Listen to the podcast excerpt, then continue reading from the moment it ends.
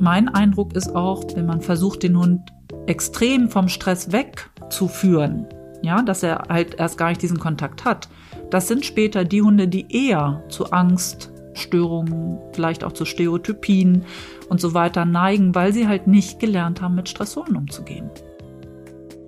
Hallo und herzlich willkommen. Ich bin Jona und ihr hört den Kanus Podcast. Stress hat einen ganz schön schlechten Ruf. Aber ist der wirklich immer gerechtfertigt? Und inwiefern ist Stress sogar notwendig zum Lernen? Darüber spreche ich heute mit Dr. Iris Mackensen-Friedrichs. Hallo Iris, schön, dass du wieder im Podcast zu Gast bist.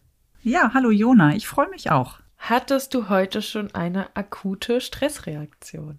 Ah, heute tatsächlich noch nicht so, aber ich kann nur sagen, in letzter Zeit habe ich sie andauernd, weil irgendwas immer ist. Eine hatte ich letzte Woche beim Online-Vortrag, den ich Donnerstag hatte. Und ich war der Meinung, ich würde über Stress sprechen. Und dann kam über den Chat bitte doch über Angst sprechen heute. Und wenn dann das Publikum schon da ist, dann hatte ich doch auch eine akute Stressreaktion, dass ich alles jetzt hinbekomme und den richtigen Vortrag aufmache. Hat nachher auch alles gut geklappt. Aber so eine kleine Stressreaktion hatte ich schon. Ja, Stress und Angst bedingt sich ja auch häufig. Das werden wir heute sicher auch häufiger nochmal hören. Also das Thema Angst wird auch sicher heute immer wieder eine Rolle spielen. Erstmal zu Beginn, was ist denn überhaupt Stress? Also Stress ist erstmal nur eine ähm, physiologische Reaktion unseres Körpers und auch unserer Hunde, um mit Reizen umzugehen, die erstmal vielleicht gefährlich sein könnten, die uns besonders erfreuen, also irgendwie die uns aus dem inneren Gleichgewicht bringen. Und diese Stressreaktion, die sorgt dann dafür, dass der Körper handlungsbereit wird. Also das ist eine super Einrichtung eigentlich von unseren Körpern. Das heißt, wenn wir auf einen angstauslösenden Reiz treffen, sorgt diese akute Stressreaktion dann dafür, dass wir vielleicht in Kampf- oder in Fluchtmodus gehen, sorgt auch dafür, wenn wir uns tierisch freuen, weil irgendwie der Göttergatte, die Göttergattin ähm, nach einem Jahr Auslandsaufenthalt wieder nach Hause kommt, ähm, dass wir uns da noch einigermaßen verhalten können. Also diese akute Stressreaktion, das, was wir als Stress empfinden, ist erstmal was Gutes, was den Körper vorbereitet, dass wir uns angepasst verhalten. Mhm. Und wie sieht so eine körperliche Reaktion auf Stress aus? Also jetzt so bei Säugetieren, bei Mensch, bei Hund, ist es da gleich? Das ist grob gleich, kann man so sagen, bei Säugetieren. Und ähm, da sind wir uns unseren Hunden auch gar nicht so unähnlich.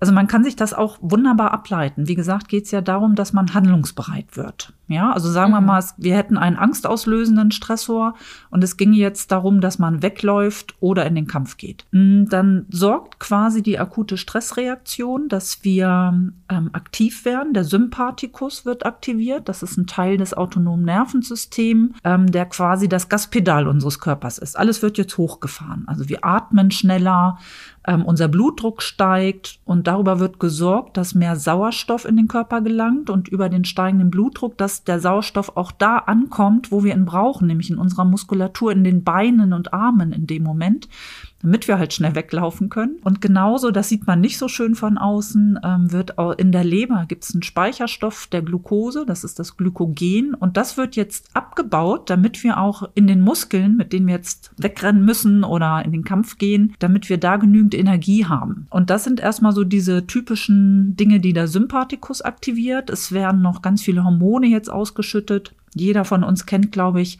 wenn man mal schnell so einen Adrenalinstoß hat. Ich kenne das leider, ähm, wenn ich mal wieder so ein Messer beim Schneiden von Gemüse fällt mir, ähm, wenn mir das runterfällt, dann mhm. ähm, vielleicht kennt ihr es auch, ne? Das geht dann so in, man hat das Gefühl, alles in Zeitlupe, man zieht den Schuh oder den Fuß noch Gott sei Dank schnell weg und dann hat man so ein komisches Gefühl im Bauch. Das ist ähm, dieser Adrenalinschub. Oder wenn man Achterbahn fährt, das ist so, das kennt man. Und es werden noch andere Botenstoffe ausgeschüttet. Cortisol ist ein ganz bekanntes ähm, Stresshormon was einen ganz schlechten Ruf hat, was ich aber gar nicht so schlimm finde, weil letztendlich hilft es uns, dass wir uns in diesen akuten, stressigen Momenten auch angepasst verhalten können. Und es sorgt letztendlich dafür, dass auch die Reaktion wieder abgeschaltet wird. Das wird ja über die Blutbahn. Letztendlich kommt es wieder im Hirn an und ähm, dann schaltet es die Reaktion auch ab, wenn der Stressor weg ist. Und dann fährt das ganze System wieder runter und ist wieder im Ruhemodus. Und man könnte ähm,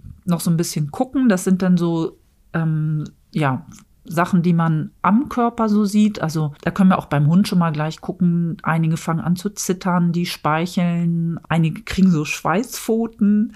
Ähm, dann sieht man auch, das sehe ich bei unserem großen Münsterländer häufig, nach dem Menschwellen. Das ist ja häufig für ihn anstrengend. Das soll es ja auch sein. Er soll ja auch was lernen. Und ähm, dann schuppt er. Also der wirft Hautschuppen ab und auch Fell ab. Und das ist auch so ein Teil der akuten Stressreaktion. Und hier muss man jetzt auch wieder aufpassen, dass man ähm, nicht sagt, nur weil er schuppt oder Fell abwirft, hat er Angst, sondern nein, es ist lediglich die akute Stressreaktion. Und der Stressor, der kann unterschiedlich sein. So, an dieser Stelle, wir mussten kurz unterbrechen, weil bei Iris hat der Postbote geklingelt. Iris, hatten deine Hunde gerade eine akute Stressreaktion? Wie sieht's aus? Ich habe Bellen gehört. Bellen habe ich auch gehört. Und sie sind natürlich zur Tür gelaufen und wären gerne rausgegangen und hätten erzählt, dass das ihr Eigentum ist, ihr Territorium. Und ja, also mein Großmünsterländer stresst das und meine Dackeldame auch. Die anderen sind da relativ entspannt. Die sagen, hier kann jeder rein und rauf, aber die beiden sehen das anders. Und die hatten dann auch eine akute Stressreaktion. Die sind ja schnell zur Tür gelaufen. Ja, und jetzt ist der Postbote, die Postbotin wieder weg und jetzt ist wieder alles entspannt. Ja, sehr gut. Dann hatten wir doch direkt ein Beispiel aus der Praxis. gut, äh, wo waren wir denn vorher? Da war ich bei den, genau, dass ähm, die akute Stressreaktion nicht immer dann startet oder nur dann startet, wenn es sich um einen angstauslösenden Reiz, ne, um eine ähm, Bedrohung handelt, sondern auch ähm, wenn sie ähm, schwierige Aufgaben lösen, die ihnen Spaß machen oder schon in der Erwartungshaltung, dass man gleich Agility-Training machen kann. Da sind Hunde auch schon häufig in der akuten Stressreaktion, um sich vorzubereiten, um handlungsbereit zu sein. Also wenn man so das Wort Stress hört oder auch googelt und irgendwie so Artikel darüber liest oder so, dann denkt man ja erstmal so, Stress, das wünscht man ja keinem. Man sagt ja auch anderen Menschen sowas wie, mach dir bloß keinen Stress oder ich wünsche dir eine stressfreie Zeit. Aber inwiefern ist Stress denn eigentlich immer negativ? Mm, also ich würde nie sagen, dass Stress immer negativ ist. Also im Gegenteil, das ist extrem wichtig, was ich ja eben auch schon gesagt hatte, ähm, dass es uns ähm, handlungsbereit macht dass wir uns anpassen können an Situationen. Und was man so im alltagssprachlichen Gebrauch hat, damit ist, glaube ich, häufig gemeint, dass man zu viel um die Ohren hat, dass man das Gefühl hat, man rennt sich selbst hinterher. Und das ist natürlich auch unangenehm. Also wir sprechen ja wahrscheinlich gleich noch über die verschiedenen Stressarten. Also wenn ich so einen Dauerstress habe, einen Langzeitstress, dann ist das oft auch nicht gesund. Also da können dann auch ähm, Stresskrankheiten entstehen, ähm, wie so ein Magengeschwür. Das Immunsystem funktioniert dann vielleicht nicht mehr so gut. Es gibt so Burnout-Syndrome, also ein ähm, allgemeines Erschöpfungssyndrom. Das sind dann Dinge, die auch tatsächlich ähm, passieren können. Aber nochmal, das ist nur, wenn es ähm, wirklich über einen ganz, also über einen langen Zeitraum läuft vielleicht muss man hier auch noch mal ganz klar sagen, diese akute Stressreaktion oder die Stressreaktion an sich ist keine alles oder nichts Reaktion. Also ist nicht so wie ich mache einen Lichtschalter an oder aus, sondern da ist quasi ein Dimmer dazwischen, dass man das so ähm, steuert, wie man es gerade braucht. Also wenn es nur ein kurzer, stressiger Moment ist, wie jetzt gerade für die Hunde, wenn ähm, der Postbote da vorbeigefahren ist, dann fahren die auch sehr schnell wieder runter und liegen jetzt entspannt und pennen. Wenn der die ganze Zeit ähm, auf und ab und vielleicht die Gartenpforte aufmachen würde und das über einen längeren Zeitraum, dann fährt die Stressreaktion auch nicht unbedingt runter. Also das hängt dann von mehreren Faktoren ab. Und wir gehen häufig von diesem unangenehmen Stress aus, der wird auch häufig als Die-Stress bezeichnet. Aber es gibt ja auch noch den Eu-Stress. Das ist der, den wir als Herausforderung interpretieren. Ähm, das ist Stress, auf den wir uns, also auf Situationen, auf die wir uns auch freuen. Und ich behaupte einfach mal so, wenn wir Mensch wählen oder einen Hund, der gerne zum Agility geht oder Fährtenarbeit, dass die Hunde vorher schon, die sind ja, das merkt man auch, die sind freudig aufgeregt, das, dann sind die im Eu-Stress. Und es gibt dann das, was unangenehm ist. Das ähm, wird häufig als Die-Stress bezeichnet. Und da unterscheidet man jetzt nochmal zwischen ähm, toxischen Die-Stress und aber auch den tolerierbaren. Und der tolerierbare, das können die gleichen Auslösefaktoren sein. Das kann sein, ähm, dass ein naher Angehöriger verstorben ist, dass der Hund verstorben ist, dass man Arbeitsplatz verloren hat, dass man noch umziehen muss und dass dann vielleicht noch jemand in der Familie jetzt gepflegt werden muss. Das ähm, einfach solche Dinge, wo man gar nichts gegen machen kann, denen man ausgeliefert ist, die passieren einfach. Und wenn da zu viel auf einmal passiert, kann es einfach sein, dass ähm, dass quasi ein Die-Stress sich daraus entwickelt oder ist dann auch schon einer. Und dann hängt es davon ab, wie kann das Individuum damit umgehen. Das hängt wiederum davon ab, hat es innere und äußere Ressourcen, also hat es mal gelernt, mit Stress umzugehen, hat es solche ähm, Situationen möglicherweise schon mal gehabt und weiß, ach, das packe ich wieder. Hat es gute Freundschaften, gute Beziehungen, ähm, sicheren Bindungspartner ähm, hat es Geld? Also sind ähm, Ressourcen da, einen Therapeuten möglicherweise oder ein Coaching ähm, zu bezahlen? Das sind alles so Dinge, das kann dazu führen, dass man mit diesem Die-Stress gut umgehen kann und damit ist er tolerierbar. Also man ist dem nicht hilflos ausgeliefert. Ist es aber so, dass man, ähm, das können die gleichen Stressoren sein wie die, die ich gerade genannt habe, ähm, dass man weder innere noch äußere Ressourcen hat oder beziehungsweise nicht ausreichende. Und äh, man wird quasi von diesen ähm, Situationen überrollt. Man fühlt sich dem hilflos ausgeliefert. Das ist nicht kontrollierbar. Und dann ist es toxisch. Dann ist es in der Regel, ähm, dass das auch nicht gut ist für den Organismus. Und das sind jetzt so, wie der Organismus das bewertet. Und dann kann man nochmal unterscheiden zwischen Kurzzeit- und Langzeitstress, also Kurzzeit- oder akuter Stress. Das ist jetzt vielleicht, wenn man einen Vortrag hält, wenn man Handballspielen hat, ähm, Auftritt mit der Lieblingsband. Ähm, da ist man kurzzeitig gestresst und sobald die Situation vorbei ist, fährt das System wieder runter. Es kann ein paar Stunden dauern. Ähm, und dann haben wir davon abgegrenzt den Langzeitstress, der geht über Tage, Wochen, Monate. Und das macht natürlich auch nochmal was anderes mit dem Körper als so eine akute Stressreaktion. Und das kann dann gekoppelt sein. Also akut mit Eustress oder Die-Stress und bei Langzeit genau das Gleiche. Wie würde denn ein Leben aussehen, wo es gar keinen Stress gibt? Also vielleicht irgendwie, wenn man sich vorstellt, ein Hund oder ein Mensch, der diese körperliche Reaktion gar nicht hervorrufen könnte oder nur in ganz abgemilderter Form. Hm. Da sind wir auch in einem Bereich, der ähm, krankhaft auffällig ist, sagt man das so.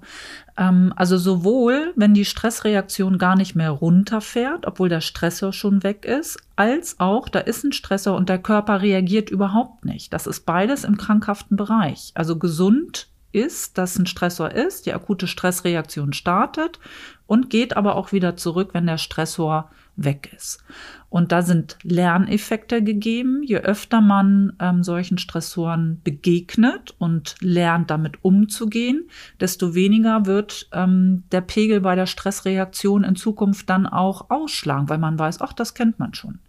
Also so reg ich mich ähm, so gut wie gar nicht mehr auf, wenn ich ähm, Veranstaltungen habe. Es war am Anfang für mich mega Stress, also akute Stressreaktionen am Anfang habe ich das auch nicht unbedingt als Eustress gesehen. Also ich fand es wirklich sehr stressig, vor Gruppen zu sprechen.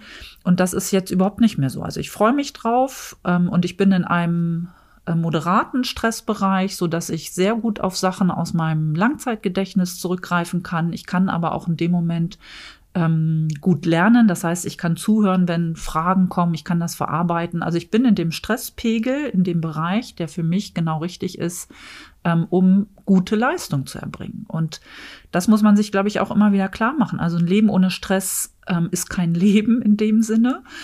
Und ähm, wir brauchen einen gewissen Stresspegel, um Leistung zu erbringen. Das heißt nicht, dass wir die ganze Zeit in diesem Stresspegel sind. Wir brauchen auch wieder Ruhephasen. Das ist bei Hunden genauso. Aber was ja gerne mal gefordert wird, ähm, dass man Hunden, Welpen, dass man ihnen keinen Stress aussetzen darf. Das halte ich für grundlegend falsch. Also für mich ist wichtig, dass sie von klein auf an moderaten Stressoren ausgesetzt werden, damit sie lernen, damit umzugehen. Und damit reagieren sie dann auch in Zukunft nicht so stark auf solche Stressoren. Mache ich das nicht, ne? also sagen wir mal, ich versuche meinen Hund in Watte zu packen und ihn vom allen, was ihn stressen könnte, fernzuhalten. Ähm, A, ist es stinke langweilig für den Hund. Und ähm, B, sollte dann mal ein halbes Jahr später oder ein Jahr später mal irgendwas passieren, also dann ist dann mal ein lautes Geräusch oder er muss jetzt mal ähm, mit in die Stadt oder es sind auf einmal Kinder zu Besuch. Also alles, was er jetzt gar nicht kennengelernt hat. Oder Tierarzt, ja, also Tierarzt irgendwas oder ja. Ja, oder mal Auto fahren oder er sieht einen Hund, den er noch nie gesehen hat. Der sieht ganz merkwürdig aus. Es ist, es ist eigentlich egal. Ähm, oder eine Kutsche fährt auf einmal im Wald durch. Ähm, fällt mir jetzt gerade ein, weil wir das mit Knut hatten. Und ähm, dann können die damit überhaupt nicht umgehen. Also dann sind die dermaßen gestresst, dass ähm, das für den Hund wirklich sehr belastend ist. Wenn Hunde das aber lernen durften, dann sind sie vielleicht kurz gestresst. Das hatten wir mit unserem großen Münsterländer bei einer Kutsche. Er kannte Pferde, er hat auch schon mal Kutschen so in der Entfernung gesehen, aber als sie nun direkt an uns vorbeifuhr, da ist er kurz sehr im Stress gewesen, aber dann ist er auch schnell wieder runtergefahren. Und dann danach ist es kein Thema mehr. Also ähm, wir müssen unseren Hunden da auch was zutrauen, ähm, um sie möglichst gut für ein Leben mit uns vorzubereiten. Mhm. Du hast ja eben schon angesprochen, dass es in Teilen der Hundetrainerinnen-Szene ähm, oder Verhaltensberaterinnen-Szene, wie auch immer man sich ähm, in diesem Berufsfeld sozusagen bezeichnet, ja sehr negativ konnotiert ist, das Wort Stress und das Wort Stress im, Zusammen mit, im Zusammenhang mit Hunden. Glaubst du, es ist so negativ angesehen, weil wir vielleicht von uns schließen und bei uns das umgangswortliche, äh, das umgangssprachliche Wort Stress so eine Sache ist, wo wir merken, im Alltag, wie du vorhin hast, haben wir zu viel um die Ohren, sind vielleicht überlastet und dieses Gefühl wollen wir eben, weil wir unsere Hunde sehr mögen, denen nicht so weitergeben und deswegen versuchen wir es sozusagen in die andere Richtung falsch auszubalancieren und zu stark zu vermeiden? Oder kannst du dir irgendwie erklären, warum das so, so negativ teilweise behandelt wird? Also ich denke da an teilweise Bücher darüber, Artikel darüber, Instagram-Beiträge darüber. Dieses große Wort Stress ist ganz, ganz schlimm für den Hund. Ähm, oder dieses große Aufgemache von Stress ist so schlimm für den Hund. Hast du mhm. da eine Erklärung oder ich meine, diese Podcast-Folge und ja auch dein Artikel, also bloß kein Stress oder besser doch auf der Canus Homepage unter Artikel zum Teilen oder einfach so in Google eingeben, falls ihr parallel dazu die Schaubilder angucken wollt oder lieber lest.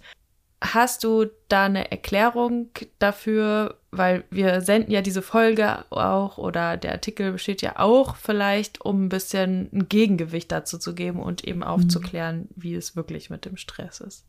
Mhm. Also ich glaube, das sind mehrere Faktoren. Also einmal bin ich ganz sicher, dass es das ist, was du eben gesagt hast. Ähm, wir alle wollen für unsere Hunde nur das Beste und wir wollen nicht, dass sie vielleicht so gestresst durch den Alltag gehen wie wir. Ähm, aber man muss dann wirklich gucken, ähm, wie groß stresst es den Hund, was ich mit ihm mache. Also ich habe selten Hunde im Training, die ähm, zu viel Stress haben. Das habe ich auch. Ähm, da muss man gucken, dass man da zurückdreht. Was ich jetzt aber häufiger habe, das sind dann auch Hunde, die Stress haben, aber da ist ganz klar, weil die von klein auf an in Watte gepackt worden sind. Und ich sag's mal ganz unschön, Leben in Watte bereitet halt auf Leben in Watte vor, aber auf nichts anderes. Und ich glaube, ähm, wenn ein Hund auch in so einer akuten Stressreaktion ist, dann sehen die ja auch manchmal nicht glücklich aus. Das kann auch sein, wenn ich einen Hund bestrafe, ähm, dass ich eine Leine in seine Richtung werfe, weil er nicht kommt, weil ich ihn gerufen habe. Das stresst den Hund. Ja, und dann kommt vielleicht auch noch ein Demutsausdruck dazu. Und dann sagen viele gleich wieder, oh, der hat Angst. Und ähm, dass da so viel überinterpretiert wird. Das ist eher so mein Ding. Es ähm, ist wenig, dass man sagt, ja, mein Gott, das gehört auch einfach mal zum Leben dazu, dass es einem im Moment nicht so gut geht. Wenn es uns immer nur gut gehen würde, wäre das ja, hätte man keinen Ausschlag nach unten. Und wenn ich keinen Ausschlag nach unten habe, ist das nachher die Normalität. Und dann fühlt sich das auch nicht mehr so gut an. Also es ist einfach grottenlangweilig. Und das sagt ja auch die Emotionsforschung, äh, wenn man da in die Bücher reinguckt. ähm, diese ganzen Emotionen, die wir haben und die dann auch wieder die akute Stressreaktion auslösen, ähm, die sind gut und wichtig, damit wir im Leben klarkommen, damit wir ähm, handlungsfähig sind oder vielleicht uns auch mal zurückziehen. Und ähm, man kann nicht nur himmelhoch jauchzen, das geht nicht. Also es ähm, erschöpft den Körper auch. Und das geht uns, wenn wir ehrlich sind, doch allen so. Wenn wir mal eine Durststrecke hatten, dann freut man sich umso mehr wieder. Man kann das wieder mehr schätzen, was man ähm, dann wieder aufgebaut hat. Also in dem Bereich geht das so für mich. Ja, die Assoziationen sind halt auch irgendwie so stark verknüpft mit Prüfungen, Lernen, mhm. Stress im Job, Überlastung, zu viele Termine, zu wenig ja. Schlaf oder so und weniger ja. mit, also was mich persönlich zum Beispiel sehr stresst, äh, sowas wie in Urlaub fahren. Und zwar jetzt nicht unbedingt negativ, aber so viele neue Eindrücke und ich muss vielleicht auch pünktlich zum Zug kommen oder ähm, ich muss gut packen und mache mir dann einen Kopf, ob ich alles mit habe oder so. Das ist ja auch ein großer Stress und trotzdem fahren ja Leute super gerne in den Urlaub. Ja, und der Stress ist wichtig in dem Moment. Wenn ich da keinen Stress hätte, wir fahren demnächst auch wieder nach Dänemark und ich fange jetzt schon an, mir Listen zu machen, damit ich bloß nichts vergesse. Ähm, und das ist gut so, weil in dem Moment funktionieren wir wunderbar. Ähm, wir machen das mal so. Es gibt diese sogenannte Stress-Leistungskurve von Jerks und Dotzen. Die ist schon relativ alt. Ich meine, 1960 so in dem Bereich ähm, haben die sich das angeguckt. Und das stellt ihr euch bitte mal vor, wie ein U, das umgekehrt ist.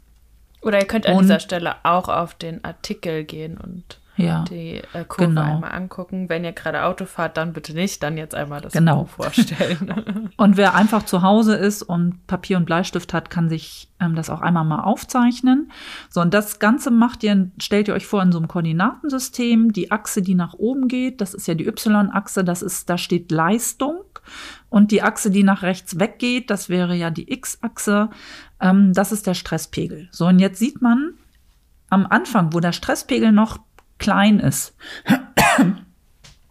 Also jetzt sieht man am Anfang der Kurve, wir lesen von links nach rechts, dass wenn der Stresspegel noch klein ist oder auch Cortisolausschüttung, die Anspannung, dann hat man auch eine sehr geringe bis gar keine Leistung. Und das ist ein Bereich, wenn wir nicht entsprechend gestresst sind, sind wir nicht leistungsfähig. Mir ist das schon passiert, dass ich im Studium ähm, durch Klausuren geflogen bin, weil ich die nicht für voll genommen habe. Also ich ähm, habe dann die Fragen nicht richtig gelesen, ich habe im Vorfeld nicht richtig gelernt. Also da war ich nicht gestresst genug, dass ich mich dann in Folge nicht richtig darauf vorbereitet habe. Ähm, wenn ich dann den Stresspegel weiter erhöhe, dann sind wir quasi so an der Kuppel von der Kurve. Ähm, und da bin ich im Bereich optimale Leistung bei einem bestimmten Stresspegel. Und das ist so der Bereich, was ich eben hatte, wenn ich Vortrage, Vorträge halte, ähm, wenn wir vielleicht für, für den Urlaub packen. Dem Bereich sollten wir sein, wenn wir in Prüfungen gehen. Ähm, das ist der Bereich, in dem kann ich optimal das, was ich gelernt habe, abrufen. Ich kann optimal kreativ Probleme lösen und ich kann auch ähm, optimal neue Sachen dazulernen. Also das ist ähm, wunderbar. Und das auf unsere Hunde übertragen, sind wir in dem Bereich, wo wir äh, ihnen optimalerweise ähm, Sitzplatz, Fuß, Slalom, ähm, also irgendwie sowas beibringen können. Alles, was so im operanten Bereich, im instrumentellen Bereich ist, lernen durch Versuch und Irrtum oder durch Belohnung und Bestrafung. Das ist in diesem Bereich wunderbar. Wenn ich jetzt den Stresspegel noch weiter erhöhe, dann seht ihr, dass die Kurve wieder abflacht. Also die Leistung geht jetzt wieder runter. Und das ist ein Bereich, der ist ähm, ungünstig. Jetzt ist der Stresspegel so hoch, ähm, gekoppelt auch am Cortisolspiegel, dass wir A, Dinge schlecht dazulernen können wir können Dinge schlecht abrufen. Das ist der Bereich, in dem Menschen, die eine Prüfungsangst haben, die den wahrscheinlich leider kennen, da sitzt man in der Prüfung und man hat gelernt und weiß, dass man das alles kann, aber man kann nicht drauf zugreifen. Das verhindert in dem Moment ähm, der ähm, zu hohe Cortisolspiegel, also der zu hohe Stresspegel in dem Moment. Und das ist auch ein Bereich, wenn die Hunde da drin sind. Das könnte passieren, wenn man gerade im Angstbewältigungstraining ist. Der Stressor, man meinetwegen eine Mülltonne, ist für den Hund ähm, jetzt so dicht dran, dass die akute Stressreaktion startet.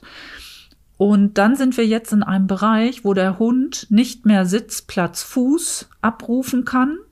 Ähm, aber in dem Bereich kann man emotional noch umbewerten. Also er kann jetzt lernen, aber nicht bewusst, sondern unbewusst läuft das ab über eine Habituation, dass die Mülltonne nicht gefährlich ist, sondern neutral. Und das ist ein Bereich, was da noch geht.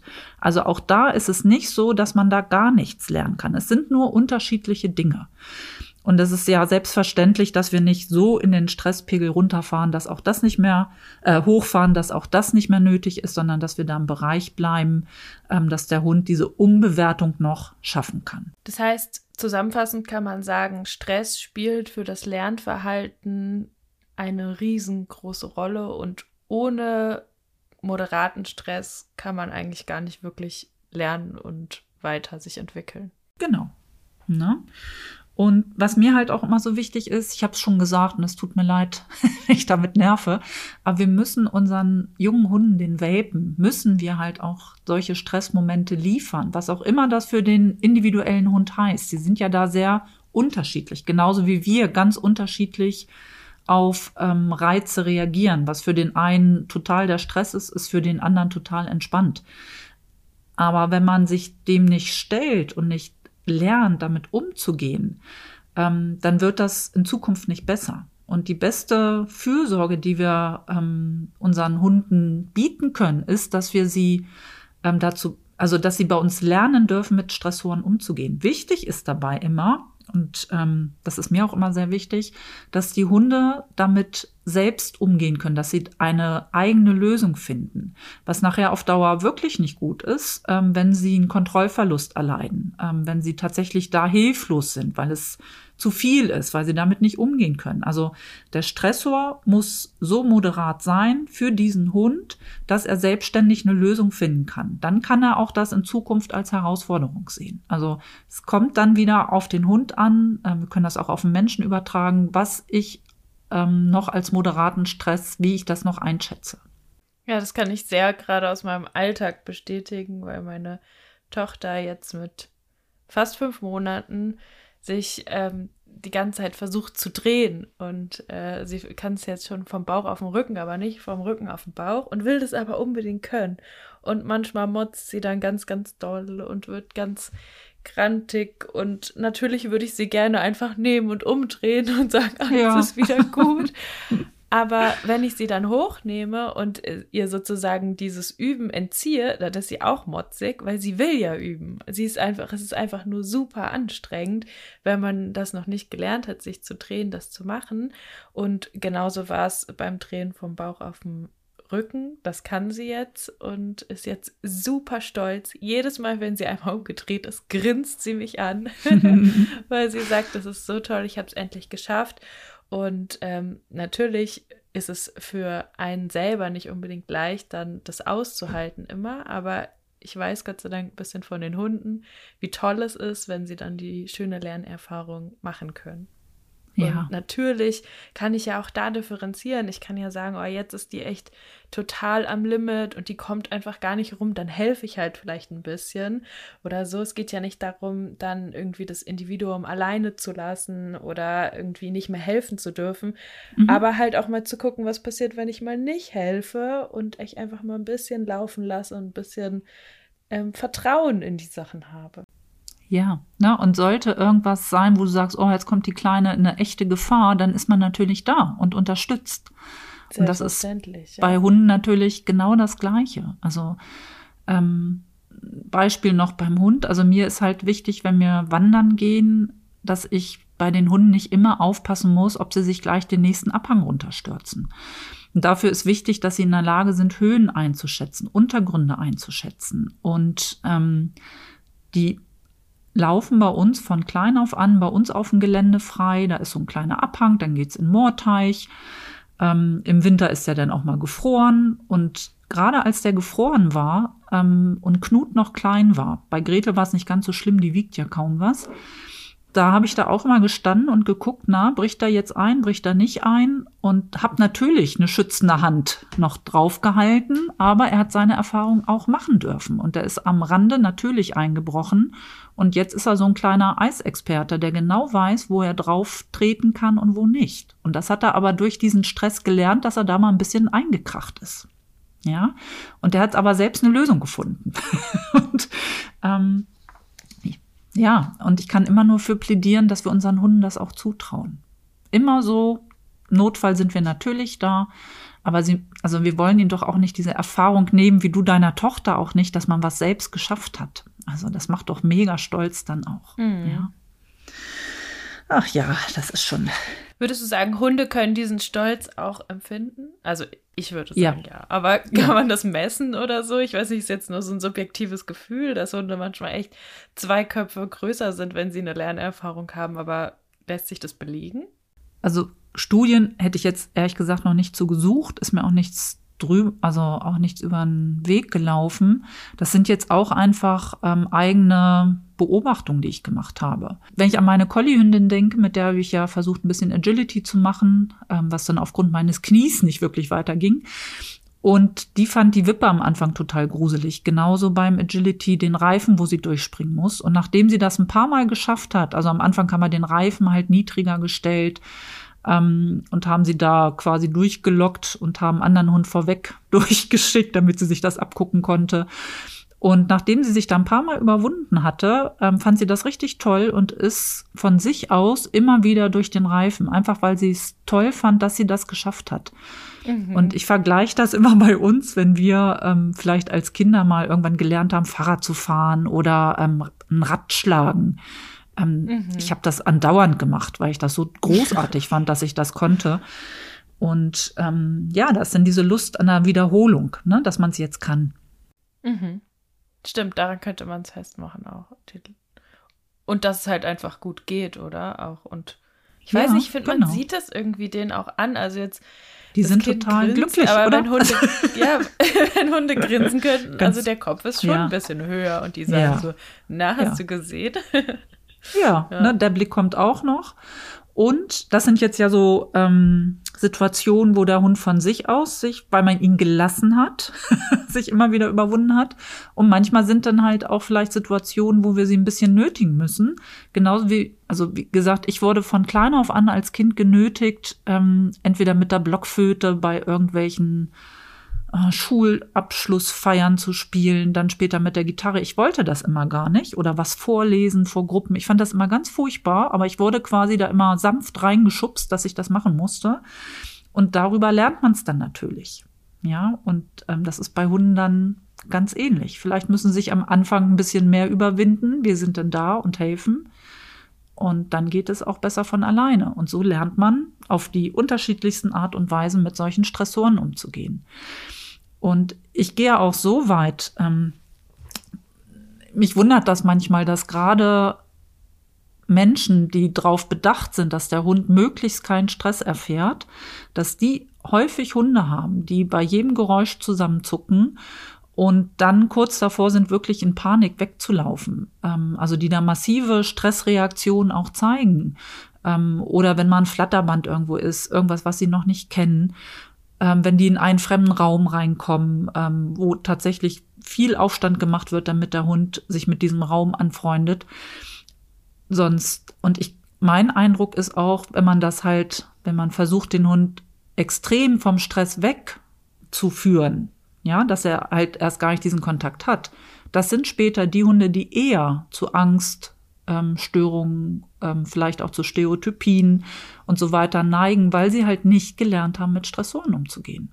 Und dann ist man schnell auch mal in diesem Störungsbild. Also bei Kindern ist es nachgewiesen, dass gerade die, denen man ähm, alles aus dem Weg geräumt hat, ich glaube, man nennt das jetzt Curling-Eltern, keine Ahnung. Also alles, was irgendwie anstrengend ist, wird von den Eltern oder Beziehungsberechtigten aus dem Weg geräumt. Und da ist auch nachgewiesen, dass die dann tatsächlich später eher zu Störungen im Angstbereich ähm, neigen, Zwangsstörungen und ja, in diesem Bereich halt. Und ist ja auch eigentlich klar, wenn man nicht lernt, damit umzugehen, dann ist man später überfordert. Und aus einer Überforderung ne, aus einer, können dann natürlich auch Störungen entstehen. Also wir tun unseren Hunden nichts Gutes, ähm, wenn wir alles von ihnen fernhalten. Ja, und ich glaube, ergänzen kann man vielleicht nochmal, wie bei allen erzieherischen Sachen oder Sachen bei Kindern ist ja auch viel das Vorleben oder so kommt es natürlich auch immer dann nochmal auf das Wie an, also individuell. Mhm. Gibt es natürlich auch ein zu viel wieder in die andere Richtung. Also, dass man natürlich, jetzt immer sagt, du ja. bist auf dich alleine gestellt oder dass man ein Kind hat, was sich absolut weigert, Blockflöte zu lernen und man zwingt es in die musikalische Früherziehung, wo sie, wo, das Kind vielleicht keine guten Beziehungen oder mhm. Vorbilder oder so aufbauen kann, dann würde das ja vielleicht total nach hinten losgehen und das Kind würde sein Leben lang Blockflöten hassen. Aber ähm, es geht eben ums Wie und um die Balance, oder? Kann man das ja, so sagen? Genau. Und ähm, Genauso wie bei Kindern, finde ich, müssen wir unsere Hunde in der Persönlichkeit auch annehmen, wie sie sind. Ne, dass wir jetzt das Blockflötenbeispiel übertragen ähm, auf den Hund, was sie an Talenten mitbringen, wo sie motiviert sind. Und es ist einfach mega unterschiedlich. Was den einen stresst, ist für den anderen entspannend. Und dann sind wir da und sehen zu über unsere Beziehung. Ne? Also es ist ja analog einer Eltern-Kind-Beziehung, also ähnlich wie ähm, dass diese Beziehung dann auch genutzt wird, die Hunde groß zu machen, stark zu machen für das Leben mit uns. Im Zusammenhang mit Stress oder viele kennen es vielleicht auch im Zusammenhang mit Angst, aber mit einer akuten Stressreaktion hört man ja auch oft von diesen vier F-Reaktionen, also flüchten oder kämpfen, Flight, also Flight oder Fight, aber dann gibt es natürlich noch das Freeze, das kennt man häufig auch.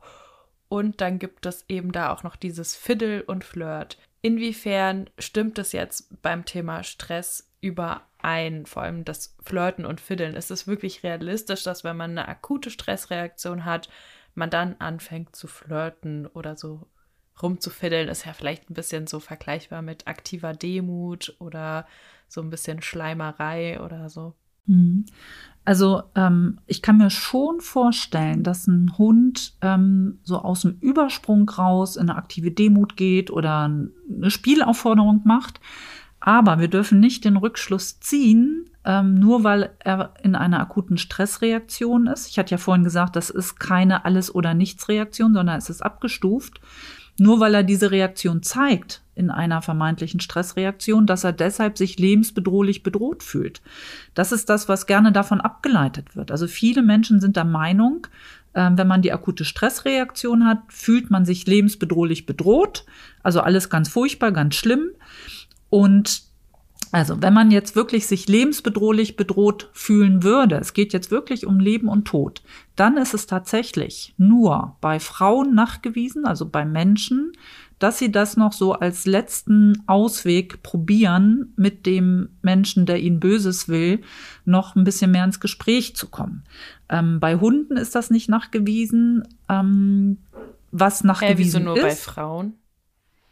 Ähm, weil die häufig da, also ist ja auch ganz logisch, dann vielleicht eine Traumafolgestörung danach entwickeln und dann in einer Klinik sind. Und dieses, was ich gerade erzählt habe, das ist eine Fragebogenerhebung gewesen. Und Frauen ähm, sind einfach vermehrt in Behandlung. Also wenn Männern sowas passiert, ähm, die begeben sich seltener in Behandlung und deswegen gibt es auch weniger, so dass man da die nicht in die Fragebogenaktion mit reingenommen hat. Okay, also Oder es war nicht aussagekräftig. Betrifft grundsätzlich Frauen, sondern es ist einfach sozusagen, da ist die Erhebung gemacht worden. Genau. also da ist es nachgewiesen. Das heißt aber nicht, dass es bei Männern nicht genauso ähm, ja, geben okay. kann. Ja. Mhm. Und ähm, was halt nachgewiesen ist, aber da sind wir auch nicht bei einer lebensbedrohlichen Bedrohung, ist zum Beispiel beim Gorilla. Also da haben wir ja den Silberrücken, der am meisten zu sagen hat in der Gruppe. Und wenn dann die Jungspunde ähm, sich an dem vorbei bewegen, dann machen sie sowas, ähm, was vergleichbar ist mit einer passiven Demut beim Hund. Also machen sich ein bisschen klein, nehmen keinen Blickkontakt auf und das würde man auch als Fiddeln bezeichnen. Und da macht es aber auch Sinn, aber die fühlen sich ja nicht lebensbedrohlich bedroht. Die sagen einfach nur alles klar, Chef, sehe ich ein. Und solange sie sich so verhalten, wird auch nichts passieren, was also dass der Silberrücken die sich vorknüpft. Ja, also da, ähm, da ist das einfach nur genauso, wenn wir einem schlecht gelaunten Chef oder Chefin begegnen, dann sagt man ja auch guten Morgen, zieht den Kopf so ein bisschen ein, nimmt nicht noch einen Blickkontakt auf und sieht zu, dass man von dannen ziehen kann. Aktive da fühle ich mich aber nicht Ja, genau. Oder passive in Ähm, dem Fall. Vielleicht sogar je passiv, habe ich auch gerade gedacht. Je nachdem, wie Chef, Chefin guckt. Und äh, ähm, da fühle ich mich auch nicht lebensbedrohlich bedroht, aber ich provoziere nicht noch extra. Ja, also wir müssen uns immer klar, ähm, klar machen, dass das Verhalten davon abhängt, wie stark man sich bedroht fühlt. Und da gibt's auch, ähm, ist auch noch immer in dem Stressartikel ist eine entsprechende Grafik da. Es ist wieder quasi ein umgekehrtes U. Und am Anfang, also jetzt muss man sich vorstellen, ähm, die Achse, die nach oben weggeht. Darf ich noch kurz Ja? eine Zwischenfrage Ja. stellen? Mhm. Das heißt, oder eine Zwischenzusammenfassung, dass du mir die sozusagen bestätigst. Das heißt, wenn wir wirkliche Angst bei einem Hund sehen, dann können wir Fiddeln oder Flirt ausschließen.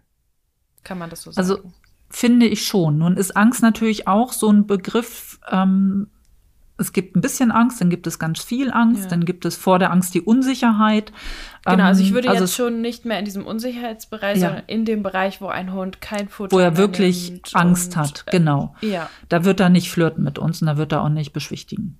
Ne? Also auch kein Demuts, nicht fiddeln oder wie man das nennt. Ja? Ähm, und meiner Meinung nach setzt es voraus, wenn ich noch flirt oder fiddle kann, dass ich dann noch ähm, aktiv kommunizieren kann. Und damit ist auch ähm, die Großhirnrinde noch aktiver.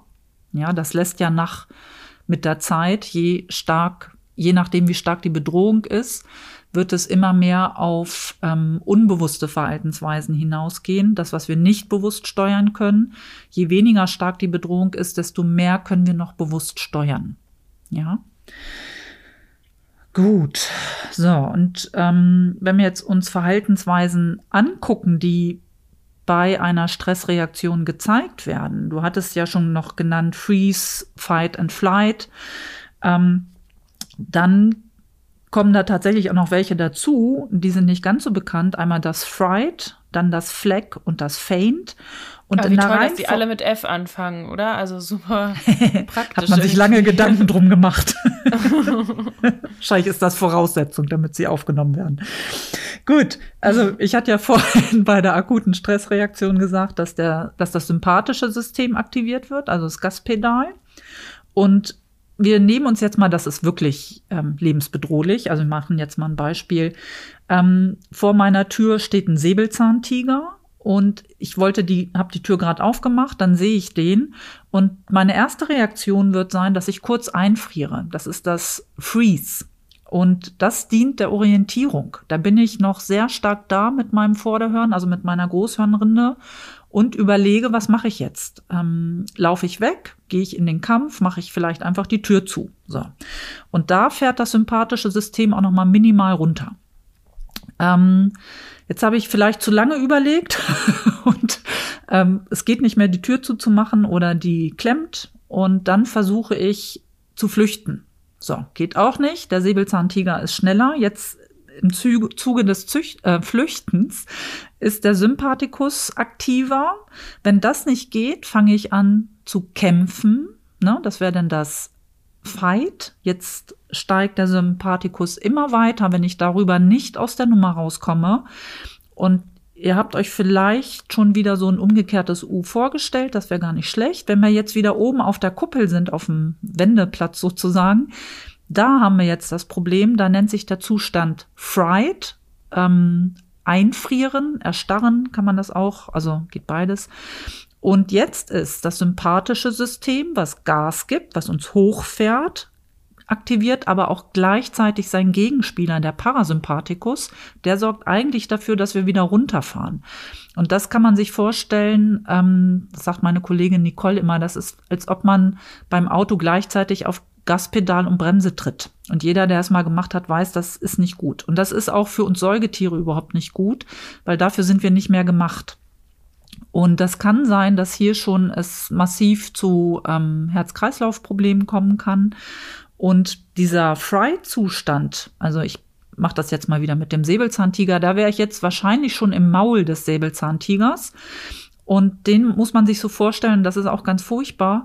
Äh, man hört und kriegt noch alles mit, aber man hat keine Kontrolle mehr über seinen Körper. Also ich kann jetzt nicht mehr bewusst Arme und Beine bewegen. Es ist alles mega angespannt. Ich höre noch alles, aber ich kann es nicht mehr kontrollieren. Und das ist ein Zustand ähm, der absoluten Hilflosigkeit, absoluter Kontrollverlust. Und das ist ein Moment, wenn uns Menschen das widerfährt.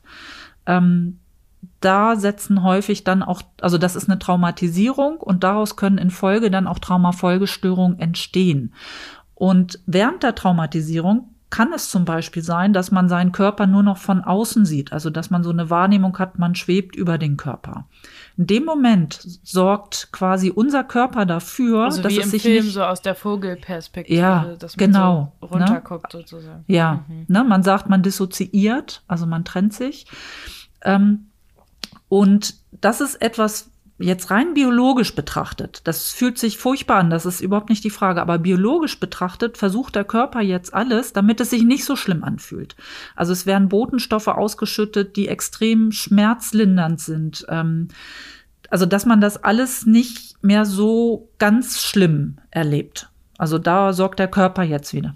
Ja, Hammer, ne? Und da ist auch diese Dissoziation, also wenn ich das von außen beobachte, ist es nicht so schlimm, als wenn man es wahrnimmt, man ist mittendrin. Ja, also dieser, es ist Wahnsinn, was unser Körper da alles leistet. So, und wenn jetzt der Grad der Bedrohung noch weiter steigt, dann übernimmt jetzt mehr oder weniger der Parasympathikus. Der Sympathikus ist jetzt fast raus. Und als nächste Reaktion, wenn jetzt, ne, wenn ich immer noch nicht rauskomme aus der Nummer, wäre dann das Fleck. Jetzt erschlafft die ganze Muskulatur. Ich nehme jetzt auch immer weniger ähm, bewusst wahr. Und die letzte Stufe wäre das Faint, dass man in Ohnmacht fällt. Und das kann hier auch sein, ähm, Tod durch Herzstillstand, ähm, Kreislaufversagen. Also das ist ähm, hier jetzt alles auch möglich. Und ähm, es gibt zum Beispiel Mäuse, die haben diese ganze Stresskurve quasi als Strategie für sich entwickelt. Wenn sie im Maul einer Katze sind, dann sind sie ja auch in diesem Fright. Dann fangen die relativ schnell an, dass sie erschlaffen und dann auch in Ohnmacht fallen. Und wenn sie Glück haben, hat eine Katze sie gefangen, die sagt, eigentlich möchte ich mit der Beute noch ein bisschen spielen und legen dann die jetzt erschlaffte, ohnmächtige Maus auf den Boden. Die ist jetzt langweilig geworden. Und dann schüttelt, also wird die Maus irgendwann wieder bei Bewusstsein sein, schüttelt sich kurz und hat eine Möglichkeit zu fliehen. Also da ist das tatsächlich auch ähm, eine Dieses Strategie. Todstellen sozusagen. Ja, genau. Ne? Also das haben wir dann auch in diesem Bereich. So, und wenn wir jetzt im Aber ist die dann wirklich sind, ja? ohnmächtig, die Maus? Also gibt es wirklich diese körperliche Reaktion oder tut die nur so? Ja, vielleicht ist sie auch nur im Fleck und ist einfach erschlafft. Ne? Wird dann aber wieder, kommt wieder richtig zur Besinnung und kann dann auch wieder ähm, ja, bewusst handeln und sieht zu, dass sie da wegkommt. Ob die immer richtig in Ohnmacht ist, das kann ich dir auch nicht sagen. Das weiß ich nicht. Ja, und beim Hundetraining, da sollten wir natürlich darauf achten, dass wir auf dieser Seite des Sympathikus sind, der ähm, weiter erhöht wird und dass wir nicht über diese, also in dieses Fright reinkommen, beziehungsweise da noch drüber hinaus. Also das hat für mich im Hundetraining nicht zu suchen. Ähm, wir müssen in diesem Bereich von Freeze, Fight and Flight bleiben. Und ähm, da sind wir im Bereich, wo der Hund auch gut noch umbewerten kann, wo er was, ne, wo er keinen Kontrollverlust erfährt. Und das ist das, wo sich das Training abspielen sollte. Also ich denke jetzt so ein bisschen, ähm, darüber hatten wir auch schon mal gesprochen, über Arbeit mit Angsthunden, ähm, wenn die umbewerten sollen, dass wir nicht auf diese Seite kommen, wo der Parasympathikus hauptsächlich aktiviert ist. Ähm, das hat im Training nicht zu suchen. Gut, ähm, wenn wir jetzt, wir haben jetzt ja diese Verhaltensweisen durchgesprochen und vielleicht haben einige von euch gezuckt und haben gesagt, oh, Freeze ist aber das, ähm, an dem man dissoziiert. Das ist so die Alltagssprache, auch bei Psychologen, Psychotherapeuten. Es hat sich so eingebürgert, dass wenn da ein ähm, Mensch, also diese Dissoziation kann gelernt werden von einem Traumaklienten und dass sie dann auch später, wenn sie einen bestimmten Reiz wahrnehmen, der an die traumatische Situation erinnert, dass sie dann wieder dissoziieren und das wird dann umgangssprachlich Freeze genannt. Ähm, das ist biologisch nicht richtig. Da sind die Menschen im Fright, so wie ich das eben auch besprochen hatte. Also da ist Sympathikus und Parasympathikus beides gleich hochgefahren. Das Freeze ist diese erste Orientierungsreaktion, dem man kurz innehält und quasi überlegt, was ist jetzt das Schlauste, was ich machen kann. Das heißt, zusammengefasst steht man eigentlich bei der akuten Stressreaktion die ganze Zeit erstmal auf dem Gas, dann gibt es dieses Gegenspiel von Gas und Bremse. Das ist so der Kipppunkt und dann sind wir die ganze Zeit auf der Bremse. Kann man das so sagen? Genau, und dann geht's bergab sozusagen. ja. Das heißt, im Training bewegen wir uns ja eigentlich die ganze Zeit noch auf dem Gaspedal sozusagen. Also ja. wenn wir jetzt mit Hunden, die ähm, da ein Thema haben, arbeiten. Hast du schon mal im Training Hunde gehabt, wo es gekippt ist und wo du auf die andere Seite der Kurve sozusagen gekommen bist? Oder nee. hast du generell schon mal einen Hund gesehen, der Fright oder Flag gezeigt hat?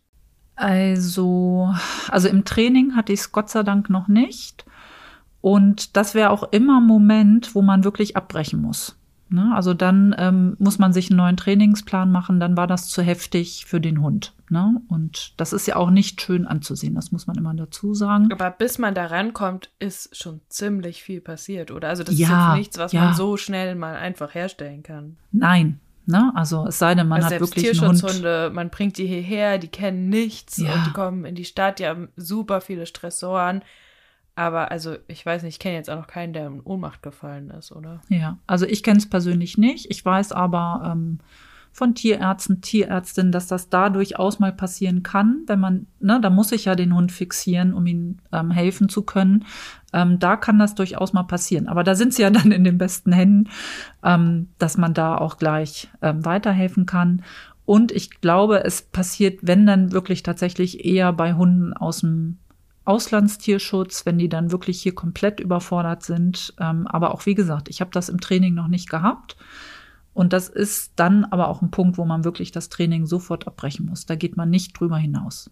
Und deswegen ist es ja auch so wichtig, dass ähm, TrainerInnen sich ganz genau damit beschäftigen, mit dieser akuten Stressreaktion und mit Sachen, mit sie eben ganz, also mit sich schon vorher abschätzen, abschätzen können, dass es eben niemals an diesen Punkt kommt, oder? Ja, und ich glaube, das ist auch mit ein Punkt, ähm, dass einfach Menschen Angst haben, dass man im Training über diesen Punkt hinausgeht, dass man dann lieber sagt, dann besser ganz ohne Stress arbeiten. Aber das ist ja wie so oft im Leben, also die Dosis macht dann das Gift. Ja, also mhm. ein bisschen Stress ist nötig, gar kein Stress ist nicht gut, dann hat man es einfach nicht. Und wenn es zu viel ist fürs Individuum, dann ist halt auch wieder doof. Und ich finde halt immer nur, weil etwas auch unangenehme Folgen haben kann, wenn man es nicht gut macht oder nicht sieht, dass man abbrechen muss. Ähm, deswegen kann ich es ja nicht grundsätzlich dann sagen, das ist schlecht und dann lassen wir das. Also mhm. meiner Meinung nach sind die Folgen, wenn ich den Hund ohne Stress versuche, groß zu ziehen, ähm, die sind viel gravierender, als wenn ich ähm, versuche, da mal moderate Stressoren zu nehmen. Und wenn ich jetzt an so ein Welpentraining denke, dann kommen wir auch gar nicht in diese ähm, Mega-Bedrohung rein. Ähm, das, was wir eben besprochen, da geht es ja dann eher wieder um Hunde, die ähm, in Deutschland vor Sachen Angst oder Furcht haben, weil sie es nicht kennenlernen durften. Ne? Also da ist mhm. dann eher mal die Gefahr, dass da wirklich das sympathische System komplett hochfährt, dass man dann in diesen Bereich kommt, wo auch der Parasympathikus dazugeschaltet wird. Ja, aber auch da finde ich, nur weil das passieren kann, muss ich trotzdem diesen Hunden helfen. Und ähm, das Umbewerten von gefährlich in neutral, das geht nur, ähm, wenn das sympathische System richtig aktiviert ist. Also das geht nicht in der Entspannung. Und da gibt es genügend Untersuchungen. Ähm, ich weiß auch immer nicht, warum das immer noch nicht ähm, Gehör findet. Ja, mhm. warum immer noch gesagt wird, wir arbeiten außerhalb ähm, der Angst. Das geht nicht, das funktioniert nicht. Rein Vielleicht, physiologisch weil man halt ein paar nicht. Sätze mehr dazu verlieren müsste, als einfach nur Stress zu sagen und so schnelle Schlagwörter, ja. die emotional kicken, zu droppen, ja. sondern es ist halt ja. ein bisschen komplexer und komplexere Zusammenhänge lassen sich gerade auf Social Media einfach schwieriger darstellen oder werden vielleicht auch mehr aussortiert, ähm, finden im Algorithmus nicht so statt und das spielt sicher eine große Rolle, dass ähm, damit die einfachen Erklärungen schneller Gehör finden. Ja, Ne? Ach, ja. ja, ich habe noch ZuhörerInnen-Fragen für dich mitgebracht. Okay. Und zwar will jemand von dir wissen, was ist denn der Unterschied zwischen Stress, Angst und Aufregung? Ja, Also wir hatten, ich fange mal von hinten an oder von der Mitte, wir hatten ja gesagt, dass Angst ein sogenannter Stressor ist. Stressor ist ein Reiz, der die akute Stressreaktion auslöst. Also als Folge von der Emotion Angst startet die akute Stressreaktion. Ne? Also wenn ich Angst habe, habe ich auch Stress. Und Aufregung ist auch minimaler Stress. Ähm, wenn ich aufgeregt bin, weil ich gleich einen Vortrag halten muss, weil ich gleich das erste Mal in einem fremden Land vielleicht mit Linksverkehr Auto fahren muss, das wird mich alles stressen, dann bin ich Boah, aufgeregt. Das würde also, mich auch stressen. Das furchtbar, mich ne? mit der Vorstellung, ja. Stimmt. da denken wir uns jetzt nicht weiter rein. Ähm, und ähm, dann bin ich aufgeregt und natürlich läuft dann auch die akute Stressreaktion. Also Aufregung kann man mit Stress relativ gleichsetzen. Je aufgeregter man ist, desto mehr ist man auch im Stress. Und Angst ist ein möglicher Stressor. Ähm, es gibt aber ganz viele andere Stressoren auch. Also nur weil eine akute Stressreaktion hochfährt, heißt es nicht, dass das Individuum Angst hat. Es kann genauso gut große Sondern Freude sein. Könnte auch verliebt sein. Ja, ach, genau. Das ist immer so ein schönes Beispiel. Ja, wenn man verliebt ist, hat man auch Stress. Genau. Mhm. Und bei der Angst haben wir jetzt aber, also es ist eben auch ein Stressor, deswegen kann man auch sagen, diese F-Reaktionen finden sich in der Angst wieder. Ja, das kann man sagen. Mhm. Macht ja auch Sinn. Und wenn man in den Kampf geht, also Fight, ähm, da wird mit Sicherheit auch Emotion Wut ganz doll dabei sein, ne, um, damit man Kräfte mobilisiert in dem Moment. Ähm, also es kann auch von der einen Emotion in die andere übergehen oder es wird ein bisschen untermauert. Ja, also da ist dann auch alles drin. Also du meinst jetzt, dass es sozusagen mit einer Flucht anfangen könnte und dann könnte es in den Aggressionsbereich umschwenken. Ja, genau. Zum Beispiel ins defensive Drohen oder so. Ja. Und dann ist mir hier an der Stelle ganz wichtig, dass es nicht heißt, dass jeder Hund, der sich aggressiv verhält, dass das ursprünglich aus einer Angst resultiert. Also das ist auch Danke. wieder ganz komplex und multifaktoriell. Das bitte nicht daraus ableiten. Ja, danke für den, den zusätzlichen Hinweis. Genau. Sehr gut, sehr, sehr gut. Ja, dann eine weitere Frage. Hilft Tryptophan?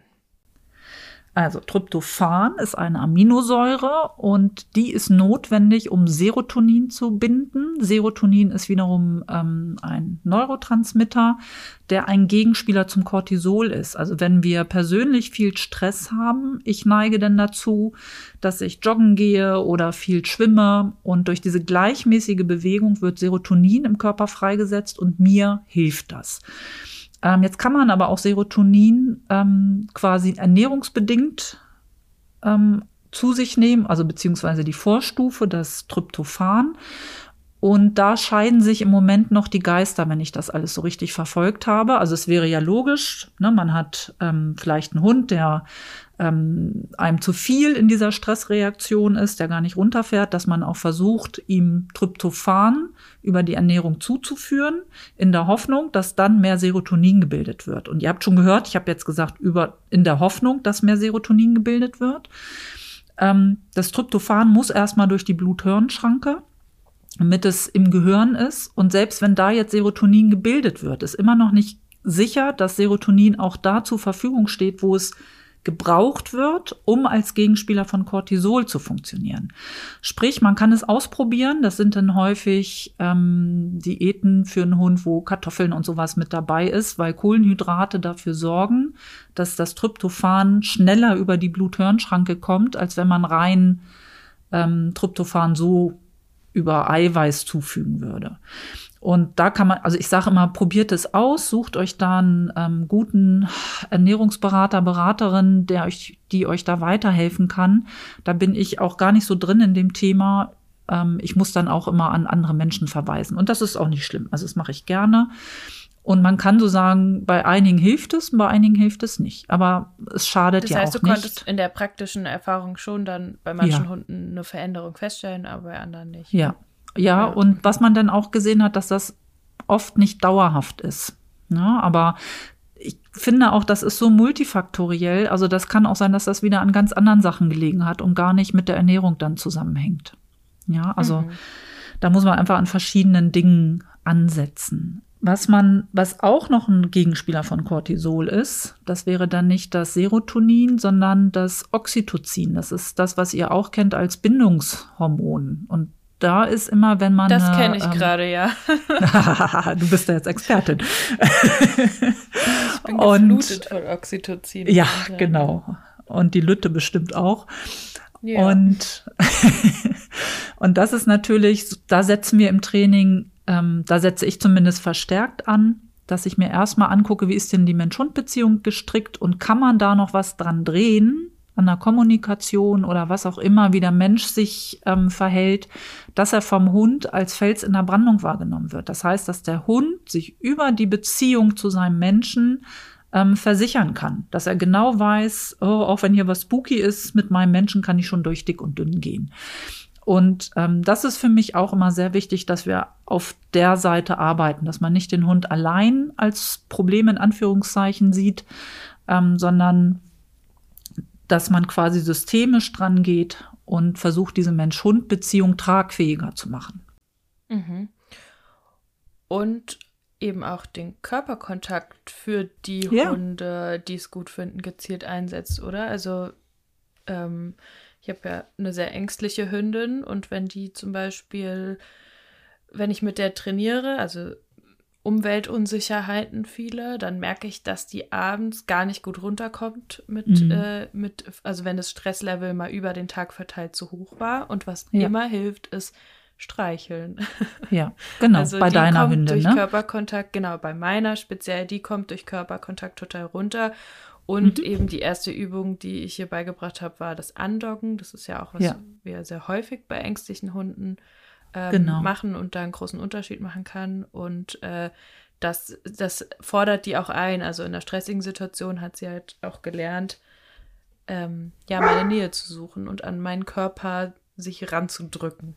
So. Ja, genau. Und das ist genau das, was das Andocken auch bewirken soll. Also es ist ja quasi eine verbindliche Einladung, dass auf, meinetwegen, ich mach's mal mit einmal auf dem Oberschenkel klopfen, dann kommt Name des Hundes und äh, komm ran. Und wenn es nicht kommt am Anfang, dann zieht man den wirklich ran. Also man ruckt nicht, sondern zieht so, wie man eine Leine vom Boot reinholen würde und äh, lässt dann wieder locker. Wenn er wieder weg will, der Hund, geht man so oft in die Wiederholung, bis er quasi mit Körperkontakt ähm, an einem dran ist. Je nach Hund können das mehrere Trainingseinheiten sein, dass auch wirklich Körperkontakt ist. Das ist ganz unterschiedlich. Und Ziel ist, wenn der Hund irgendwann mal sagt, oh, alles ganz furchtbar, dass er gelernt hat, bei meinem Menschen bin ich sicher und ähm, das ist dann quasi der Fels in der Brandung, der da eingebaut ist. Und ähm, man sagt ja auch immer so, deswegen haben viele beim Oxytocin immer gleich Kuscheln im Kopf, weil ursprünglich diese ersten Untersuchungen, die man am Hund gemacht hat, ist, dass ähm, man Hunde gestreichelt hat über einen längeren Zeitraum und geguckt hat, wie viel Oxytocin und Cortisol haben die dann noch im Blut. Und man hat zumindest erstmal einen Oxytocinanstieg gemessen und beim Menschen auch. Das waren so diese ersten Untersuchungen in dem Bereich. Aber, und das wissen wir auch, letztendlich brauchen wir nachher gar nicht mehr die Berührung. Ähm, also bei dir reicht schon der Gedanke an deine kleine Süße, ähm, da hast du schon wieder einen Oxytocin-Ausschuss. Ja, also es muss gar nicht so sein, dass man immer den Körperkontakt hat. Deswegen muss man sich, also der Hund muss auch nicht zwingend den Körperkontakt haben. Und einige finden das auch gar nicht so gut. Ja, also die wollen einfach nur in der Nähe dann sein. Also da muss man da auch wieder individuell vorgehen.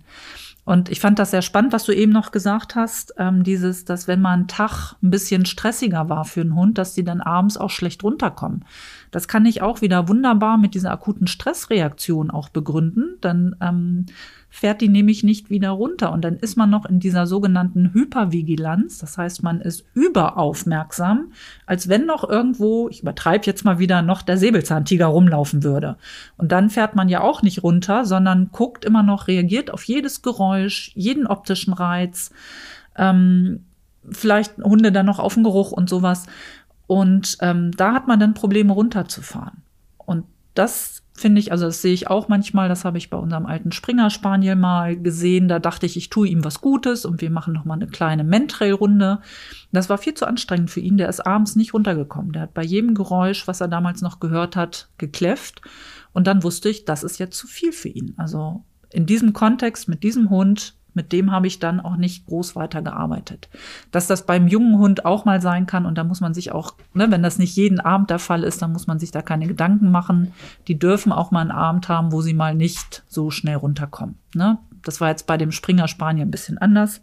Ganz süß. Er weiß, dass wir über ihn sprechen. Er kommt gerade, will gekuschelt werden. Das ist auch ein Hund, der sehr viel Körperkontakt mag.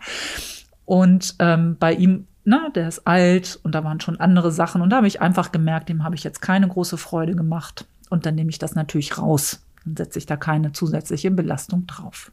Sollte sich der Hund nach einer stressigen Situation schütteln dürfen? Ja, ganz einfache Antwort. Ähm, ist die Frage, warum soll er sich denn nicht schütteln? Also ich habe mal gehört, ähm, dass jemand gesagt hat, dass der Hund etwas dann das Gelernte wieder abschüttelt.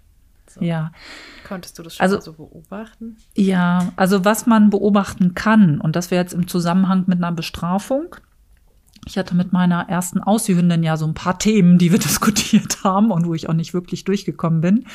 Und wenn ich die, also ich dachte, ich bestrafe sie, weil sie wieder einen anderen Hund attackieren wollte. Und ähm, die hat sich einfach geschüttelt und war dann in dem gleichen Modus wie vorher. Also da wusste ich, dass die Bestrafung bei ihr in diesem Moment nicht angekommen ist. Aber auch dieses Schütteln, ähm, das kann einfach nur schlichtweg Komfortverhalten sein, dann hat das auch nichts mit einer stressigen Situation zu tun. Und es kann auch einfach ein Übersprungsverhalten sein. Und was Hunde auch viel machen, wenn eine Sache beendet ist, dann schütteln die sich und dann geht's mit was anderem weiter. Mhm. Also und ich glaube auch, wir können das auch gar nicht unterbinden. Also wenn ich mir jetzt vorstelle, ich habe meine Hündin da jetzt ähm, bestraft, weil sie einen anderen Hund attackieren wollte.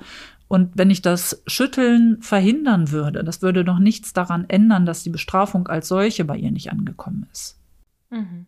Das macht für mich so nicht den Sinn. Also, und ich beobachte viel mehr, dass sie sich dass man das, das ist, glaube ich, das, was, worauf das auch hinausgeht, dass man den Stress abschüttelt. Ne, das kennen wir ja auch. Das würde ich auf alle Fälle laufen lassen. Das würde ich nicht unterbinden. Ne? Gibt es Hunde, die seit Geburt an jetzt hier eine Wortneuschöpfung Nervösinellas sind und bekommt man es nie so ganz weg? Ja, also auch da muss ich wieder ein bisschen ausholen. Da gibt es verschiedene Faktoren. Also es kann sein, dass rein durch die Genetik ähm, ein Hund mitbekommen hat, dass das ganze Leben anstrengend ist. Also es sind dann so Hundetypen, die wirklich auf jeden Reiz reagieren. Es kann sein, dass ähm, es epigenetisch weitergegeben worden ist, also quasi über die Mutterhündin oder über Sperma ähm, von der ähm, Rüdenseite. Das kann auch über zwei, drei Generationen, das wissen wir jetzt beim Menschen, dass das möglich ist, weitergegeben werden. Das heißt, wenn die Eltern ähm, Stress hatten, dann kann es sein, dass dann schon ähm, Gene des Ungeborenen, sprich in der Eizelle, in der Spermazelle, angeschaltet werden, die dann den Welpen, der irgendwann auf die Welt kommt, darauf vorbereiten, in eine stressige Umwelt zu kommen. Das macht biologisch total viel Sinn. Also ähm, dann ist man ja schon in dieser Überaufmerksamkeit und wird eher eine Gefahr mitkriegen, als wenn man total gechillt ist. Ne? Also biologisch macht das total viel Sinn. Ähm, also das kann sein. Es kann eine Kombi aus beiden sein. Es kann sein, dass die Wurfgeschwister ähm, total übernervös sind und der Welpe hat sich das von klein auf an abgeguckt. Es kann sein, dass die Mutterhündin so ist. Ähm, es kann sein, ja, und das sind dann auch Dinge, da kommt man schwer ran. Also man kann ähm, trainieren, dass Hunde lernen, besser mit der Umwelt klarzukommen, dass sie das eher bewältigen können. Von Grund auf sind sie von der Persönlichkeit dann aber, wie hat, wurde es genannt, äh, Nervosinellas. Nervosinellas, ja, genau. Genau, ja. Aber gerade dann muss ich mit solchen Hundetypen dann natürlich arbeiten, ähm, dass sie nicht ähm, quasi von einem Schreckmoment in die nächste fahren, dass sie ein bisschen gechillter sind. Mhm. Ja. Aber so richtig komplett weg kriegt man das nicht. Nee. das so tut mir leid. Ja, ja, das, das, sitzt tief. Genau, und also da hast du ja einmal so auch so den pränatalen Stress beziehungsweise die Epigenetik angesprochen, aber natürlich auch ähm, dann die Sozialisierungsphase, ne? Hatten wir, weiß ja. ich gar nicht, ob wir das auch schon gesagt haben, dass das natürlich auch nochmal so diese prägeähnlichen Zustände wichtige Lernphasen so eine Riesenrolle spielen. Deswegen so wichtig, Ja. den Welpen diesen moderaten Mhm. Stress auszusetzen. Das haben wir ja vorhin schon. Ja, und auch betont. hier wieder, Verhalten ist multifaktoriell. Ja, also Genetik ist da, Epigenetik ist da. Ähm, dann das, was man in den frühen Entwicklungsphasen lernt, noch mit den Wurfgeschwistern. Dann, wenn sie zu uns kommen, dann sind sie noch in einer sensiblen Phase, in einer Sozialisierungsphase. Also es Also jetzt an der ganz. Welpe, der mit acht Wochen Ja, zu uns kommt, nicht genau. der Tierschutzhund mit fünf Monaten. Genau. Nein, ich hatte jetzt den Welpen vor Ja. Augen. Und, ähm, und wenn ich dann so einen Hund noch, der schon so eine Veranlagung mitbringt, dann noch versuche, komplett von Stressoren ähm, fernzuhalten, weil er mir leid tut, dann ähm, wird es im Alter schlimmer werden, weil er dann nicht trainiert ist. Eine weitere Frage ist, wie grenzt man sich ab? Also ich glaube, damit gemeint ist jetzt, wie man sich als Mensch von einem sehr gestressten Hund im Alltag abgrenzen kann. Ja, das ist, also das ist wirklich auch ein gutes Beratungsthema. Ähm, wichtig ist, also das lässt sich immer so leicht sagen, ähm, die Frage impliziert das ja auch. Also wichtig ist, dass ich nicht die Stimmung des Hundes annehme, sondern dass ich die Stimmung vorgebe. Das heißt, je gechillter ich bin, desto höher ist die Wahrscheinlichkeit, ähm, dass es beim Hund besser wird, beziehungsweise zumindest nicht schlimmer. Das heißt, ich gebe meinen Kunden und Kundinnen immer gerne mit, ähm, dass die in den Bauch atmen. Wenn wir entspannt sind, dann atmen wir eher in den Bauch.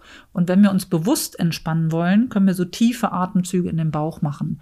Einige von euch werden vielleicht Yoga machen, Meditation und dann kennt ihr das. Ich kenne es noch. Ähm, Geburtsvorbereitung. ja, stimmt, da macht das ja auch Sinn. Guck.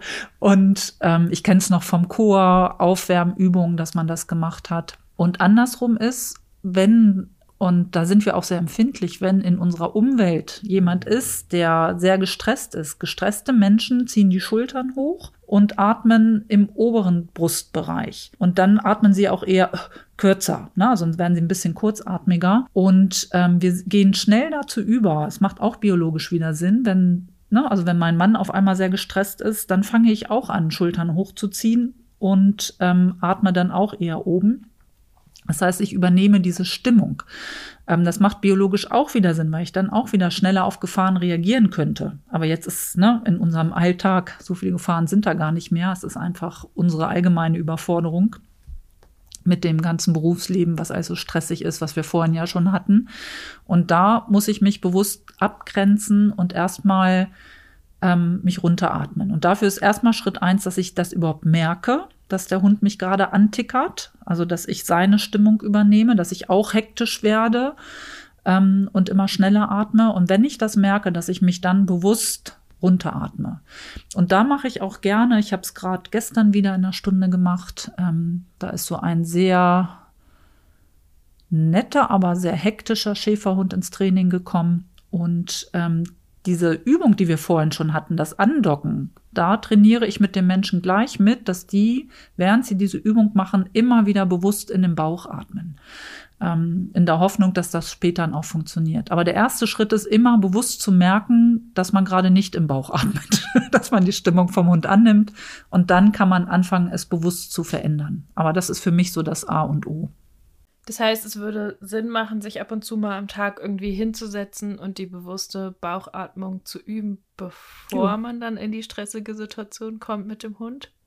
Ja, auf alle Fälle. Vielleicht sogar mit Und- dem Hund, also das Andocken, Ja. in, also auch erstmal zu Hause ohne Stressoren üben und Ja. währenddessen die Atmung üben, bevor man es dann einsetzen kann. Ja, und jeder von euch, der einen Hund hat, der vielleicht pöbelt, wenn er einen anderen Hund sieht oder da so ein bisschen am Rad dreht, wird merken, dass man allein schon beim Anblick des Hundes fängt man an, ähm, Schultern hochzuziehen, angespannter zu sein, mehr im oberen Bereich zu arbeiten. Und ruhig mal auf Entfernung, ne? noch gar nicht direkt in der Konfrontation, versucht euch da mal runterzuatmen und guckt mal, was das mit eurem Hund macht. Manchmal nehmen die dann auch eure Stimmung an. Das ist leider nicht die Lösung schlechthin, das wäre zu einfach. Aber manchmal sieht man so einen kleinen Effekt. Ja, und damit macht ihr das Verhalten nicht schlimmer. Wenn ich ähm, selbst drauf einsteige, mache ich das Verhalten in der Regel schlimmer. Mhm. Und wenn ich es bewerte, einfach auch. Ne? Ja, genau. Ne? Und der Hund hat das Gefühl, jo, sie sieht es genauso oder er. Wir haben recht. Ja, dann kam noch eine Frage zur Schilddrüse. ich habe da ja schon immer gar nicht mehr so ein bisschen, muss mal gestehen, ich immer nicht mehr so Lust drauf, darüber zu reden, weil wir da erstens schon mal so oft drüber geredet haben und zweitens, also schon in vielen Podcast-Folgen hat das Thema Erwähnung gefunden und zweitens ist ja auch immer so ein bisschen so ein Trendthema ist. Und im Hinblick auf die multifaktorielle Betrachtung wollen wir es natürlich nicht ausklammern, dass es auch gesundheitliche und körperliche Aspekte geben kann, aber die vielleicht auch nicht zu hoch gehängt werden sollten, weil sie so ein bisschen trenden. Wie ist es denn Zusammenhang mit der Schilddrüse beim Thema Stress? Und hier wurde gezielt gefragt nach der subklinischen Schilddrüsenunterfunktion. Also ja, da gibt es Zusammenhänge und wir können das auch ganz kurz machen. Diese ähm, subklinische Schilddrüsenunterfunktion, die ist ja nicht angeboren, sondern ähm, die ist auf einmal da.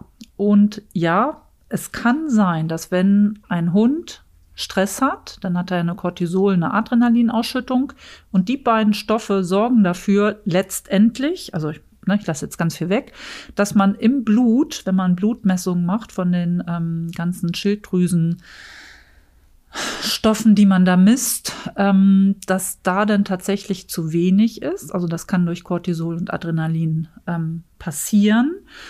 Und ähm, dann gebe ich aber zu bedenken, dass man es also man nimmt dem Hund nicht den Stress, indem man dann ähm, Medikamente nimmt. Also ich finde, dann muss man gucken, was ist denn die Ursache von diesem erhöhten Stresspegel. Ähm, das, ja, also das wäre mir ganz wichtig. Und dass man da nicht gleich mit Medikamenten das versucht. Also dann lieber gucken, wo kommt es denn her. Und natürlich andersrum auch, wenn man diese Unterfunktion hat, die jetzt nicht angeboren ist, sondern die auf einmal ähm, wieder auftaucht, dann hat das auch wiederum Auswirkungen, dass der Hund sich natürlich gestresster fühlt. Und wenn, wenn es so rum ist, aber das weiß man ja in der Regel nicht, also ne, Huhn oder Ei, was war zuerst da, ähm, dann macht es dann eher wieder Sinn, Medikamente zu geben, soweit ich das überhaupt beurteilen kann. Ich bin kein Tierarzt, keine Tierärztin. Und ähm, ich gebe einfach nur zu bedenken, dass es immer schwer ist, herauszubekommen, was war zuerst da und dass man dann ähm, im Hinterkopf hat, die Unterfunktion kann auch stressbedingt sein und dass man dann erstmal schaut, was sind denn mögliche Stressoren, die das verursacht haben. Mhm. Und mit Medikamenten meinst du jetzt konkret Schilddrüsenmedikamente, also Fortyron, ähm, oder meintest du, oder meintest du jetzt ähm, Serotonin-Wiederaufnahmehämmer. Nee, nee, ich meinte ähm, Schilddrüsenmedikamente. Vielleicht können wir aber tatsächlich zu den anderen Medikamenten, die da gegeben werden, auch noch mal ein, zwei Sätze verlieren. Also häufig im Zusammenhang, häufig im Zusammenhang Zusammenhang mit Stress oder Angst werden ja auch Serotonin-Wiederaufnahmehämmer verschrieben. Kannst du den ZuhörerInnen oder kannst Kannst du uns einmal klären, wie die funktionieren und für wie sinnvoll du die hältst? Ja, also ähm, die Neurotransmitter wirken ja so, dass am Ende einer Zelle quasi der Botenstoff, wenn ähm, eine Reizweiterleitung bis dahin gekommen ist, den Botenstoff in einen Spalt entlassen also das Serotonin wird in Spalt gelassen und auf der anderen Seite des Spaltes ist dann die nächste Nervenzelle. Also die docken dann an den Dendriten an. Und das Ganze nennt man dann Synapse und dieser Spalt heißt auch synaptischer Spalt. So, und auf der ähm, benachbarten Nervenzelle, da müssen Empfängermoleküle sein, Rezeptoren, wo das Serotonin dann andockt. Und wenn genügend Serotonin angedockt ist, wird der Reiz weitergeleitet. Ja, also es ist eine elektrische Weiterleitung dann wieder. So, und ähm, damit da kein Dauerreiz quasi entsteht, wird das Serotonin dann recycelt. Das wird aus diesem synaptischen Spalt wieder durch ähm, Transportermoleküle eingefangen und quasi recycelt und kommt wieder in diese erste Zelle damit es weiterwirken kann oder wieder verwendet werden kann. So, und diese Serotoninaufnahmehämmer, die blockieren dieses Transportmolekül, sodass das Serotonin länger in diesem synaptischen Spalt hin und her diffundieren kann. Also es ist keine gerichtete Bewegung, sondern es bewegt sich einfach per Zufall so und so. Und darüber wirkt es länger und kann auch ähm, die Wahrscheinlichkeit steigt, dass mehr Serotonin bei der Nachbarzelle andockt und dass der Reiz weitergeleitet wird. So, bei Menschen weiß man, dass diese Serotoninaufnahmehämmer, also die werden bei ähm, starken Depressionen, ähm, bei Angststörungen, ähm, in so in diesem Bereich werden die gegeben, weil das Serotonin ja dafür sorgt, dass wir ein bisschen runterfahren, dass wir gechillter sind, also ähm, Gegenspieler von dem Cortisol. Und da weiß man, dass sie nicht immer wirken. Die wirken auch verzögert, manchmal erst nach vier bis sechs Wochen. Und ähm, da weiß man, dass es vielleicht, ja, also bei dem einen wirkt es, bei dem anderen nicht. Ein Vorteil beim Mensch habe ich ja, ich kann fragen, wie kommt es bei dir an? Die haben auch Nebenwirkungen, wie ist es damit? Und dann würde man ähm, auf ein anderes Medikament switchen. Beim Menschen ist es jetzt mittlerweile auch so, dass man alleine die Medikamente nicht gibt, sondern das ist ähm, quasi ein Türöffner, damit man mit dem Menschen arbeiten kann. Also wenn man so hoch gestresst ist, dass man gar keine keinen Input von außen mehr aufnehmen und verarbeiten kann, dann machen diese Medikamente Sinn, damit man, damit eine Therapie überhaupt greifen kann. So, und beim Hund ähm, habe ich A das Problem, man weiß nicht genau, wie man es dosieren muss, man ähm, weiß nicht genau, wie es wirkt. Und ähm, dann habe ich noch das Problem, jetzt habe ich gerade den Faden verloren. Äh, Moment. es wirkt. Genau. Und ähm, dann ist, ähm, ist es auch hier wichtig, dass parallel dann, sobald man eine Wirkungsweise hat von diesen Serotoninaufnahmehämmern oder von welchem Medikament auch immer in diesem Bereich, dass man dann auch mit dem Hund mit dem Training anfängt, weil jetzt ist er eher erreichbar. Ne? Jetzt ist er in einem Bereich, ähm, wo er auch wieder kognitiv verarbeiten kann. Und ähm, das heißt also, die Medikamente an sich alleine für sich genommen reichen nicht aus, wenn ich dauerhaft was ändern möchte. Und in der humanen ähm, Therapie. Da ist man auch mittlerweile so, dass diese Wirkungsweise von den ganzen Psychopharmaka, also dass der Serotoninaufnahmehemmer einer, diesen Bereich, dass ähm, das auch stark diskutiert wird, weil viele der Meinung sind, dass die Wirkungsweise schlichtweg überschätzt wird. Plus, dass man die Wirkungsweise noch gar nicht genau weiß. Das, was ich eben erklärt habe, ähm, dass mehr Serotonin im Spalt länger wirksam ist. Das ist ein Erklärungsmodell. Das erklärt aber nicht, ähm, warum das so eine lange Anflutzeit braucht. Also da ist man sich noch gar nicht sicher, ähm, ob dieses Modell überhaupt stimmt. Also das ist hoch diskutiert im Moment noch. Und ich möchte es nicht verteufeln, weißt du? Also ähm, ich glaube mhm, schon, dass es bei einigen Hunden, wenn die so im Megastress dauerhaft sind, das, ne, wo man man hat das Gefühl, die nehmen überhaupt nichts mehr richtig wahr, dann macht es doch Sinn, sich mit einem guten Tierarzt, Tierärztin zusammenzutun und ähm, dass dieser Hund Medikamente kriegt, damit man überhaupt mit dem arbeiten kann. Was ich halt nicht mag, ist, wir geben mal schnell Medikamente drauf in der Hoffnung, dass man nichts anderes machen kann. Und ähm, das ja, sind ja. Es wird schon echt oft ne? sehr Standard. Also ich arbeite ja viel mit ängstlichen Hunden und wenn die vorher wo waren, dann haben die meistens Medikamente verschrieben bekommen. Mhm. Und nicht parallel zu einem sinnvoll aufgebauten Training.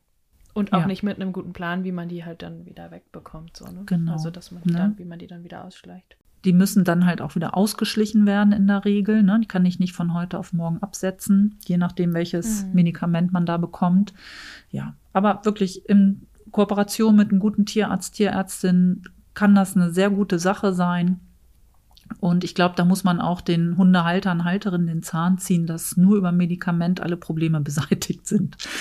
Ne? Also das funktioniert so nicht.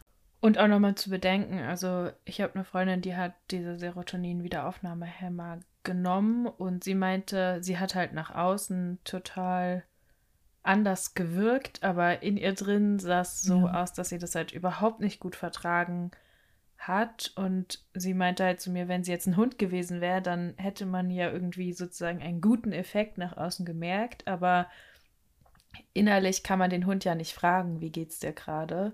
Und ja, ähm, genau. ähm, da hätte man es dann aber einfach so drüber gestülpt. Also auch das soll nicht heißen, man soll es nie machen, aber es ist auch nochmal ein Punkt, finde ich, der, den man sehr stark beleuchten muss, dass man eben nie nachfragen kann bei den Hunden und auch nicht genau. immer alles sehen kann am Verhalten. Ja, und es ist halt sehr individuell, ne? So wie es bei deiner Freundin gewirkt hat, heißt das auch wieder nicht, dass es bei allen Menschen so wirkt. Bei einigen ist es wirklich das Mittel, damit sie wieder besser am Leben teilnehmen können, wieder Lebensfreude entwickeln und alles. Und es ist halt stark individuell. Ne? Und wie du sagst, mhm. einen Hund kann ich nicht fragen. Das macht es nochmal schwieriger.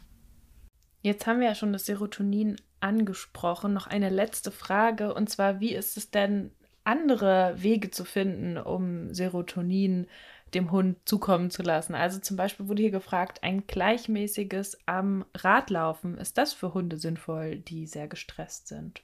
Oder joggen ja, gehen ich, oder so? Ja, genau. Ich finde mal, also ich selbst mache das für mich ja auch, wenn ich gestresst bin. Ähm, ich weiß aber, kenne aber auch genügend Menschen, die das, das wäre so ziemlich das Letzte, was sie machen würden, wenn sie gestresst sind.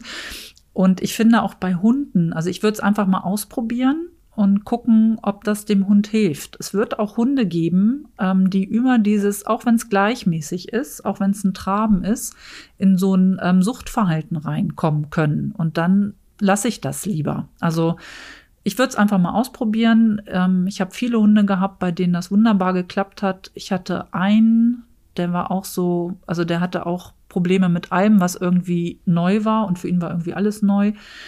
Ähm, der hat sich über Sport überhaupt nicht runtergefahren. War der unsportlichste Hund, den ich jemals hatte. Der hatte da null Freude dran. Also für ihn war es wirklich Stress. Ich habe den ein paar Mal mit zum Joggen mitgenommen. Und ich bin jetzt keine Sprinterin und auch keine Marathonläuferin. Ähm, das fand er richtig doof. Ich habe es dann nach ein paar Mal gelassen, weil da keine also Besserung drin war. Und ähm, einfach mal ausprobieren und gucken, ob es dem Hund was bringt. Und es kann auch mal, da sind wir aber auch wieder vielleicht in so einem ähm, Ausnahmemodus. Ich hatte auch schon einen Hund, dem ich halt sehr viel unterbinden musste, ähm, der auch sehr immer in so einem hohen Stresspegel war. Und mit dem bin ich dann wirklich ähm, ich Fahrrad, er gelaufen und dann richtig im Schweinsgalopp bestimmt 10, 15 Kilometer, dass der sich mal richtig auspowern konnte, ne? dass er körperlich mal runtergefahren ist. Ähm, also jetzt nicht das, täglich, oder? Nein, nein, nein, nein, nein. Ähm, ich wollte ihn auch nicht trainieren. Und ähm, das kann in Ausnahmefällen auch helfen. Aber das ist jetzt eher selten und das ist auch nichts meine erste Wahl, was ich ähm, Kunden oder Kundinnen mitgebe, was sie mit ihrem Hund machen sollen. Das ist nachher auch so ein Gefühl für den Hund, wie der tickt. Lässt sich manchmal mhm. schwer in Worte fassen. Ne? Also grundsätzlich ist der Ansatz richtig, rein theoretisch. Ne? Durch ähm, gleichmäßige Bewegung wird Serotonin ausgeschüttet und das ist wieder ein Gegenspieler von Cortison oder Cortisol und damit sollte es stressmindernd sein. Aber ja, ich glaube, wenn der ja, Hund Angst vorm Fahrrad hat, dann wird es vielleicht auch nicht so. Ne? Also dann hat man erstmal andere Baustellen. Und wenn, ja. also ist ja beim Menschen auch so. Also wenn jemand ähm, Sport total ätzend findet und man versucht das darüber, dann ähm, klappt das ja auch nicht gleich. Und mhm. vielleicht auch manchmal nie, weil sie da null Motivation haben. Ja. Ja, danke Iris für die Beantwortung der ganzen Fragen. Schön, dass wir das Thema angegangen sind. Und nochmal hier der Hinweis zur Erinnerung, wenn ihr nochmal was nachlesen wollt ähm, oder ihr auch den Artikel verschicken wollt, dann tut das gerne und schaut euch den Artikel über Stress nochmal auf der Kanus Homepage an. Ja, ich wünsche dir einen ganz schönen Tag mit wenig, kann man das so sagen, unproduktivem De-Stress und viel produktiven Eustress. Ja, den nehme ich gerne. Das wünsche ich dir auch. Und ganz lieben Dank. Hat Spaß gemacht, mit dir zu plaudern. Das fand ich auch. Mach's gut, Iris. Bis bald. Bis, bis zum nächsten Mal. Tschüss. Das war sie, die Folge zum Thema Stress. Die nächste Folge erwartet euch wie immer Freitag in zwei Wochen. Ihr findet uns auf Instagram unter kanes-kynos und wenn ihr auch mal eine Frage zu einer Folge beisteuern wollt, die sammle ich regelmäßig auf meinem Instagram-Account Jona und die Hunde Jona mit I. Wenn ihr mehr zu den Kanes-Veranstaltungen und den Ausbildungen wissen wollt, dann schaut vorbei auf kanes-kynos.de. Ihr findet dort unter dem Reiter offene Veranstaltungen, Seminare, Workshops, Online-Abende für HundetrainerInnen und für HundehalterInnen. Und jetzt wünsche ich euch und euren Hunden eine richtig gute Zeit. Bis dahin, tschüss!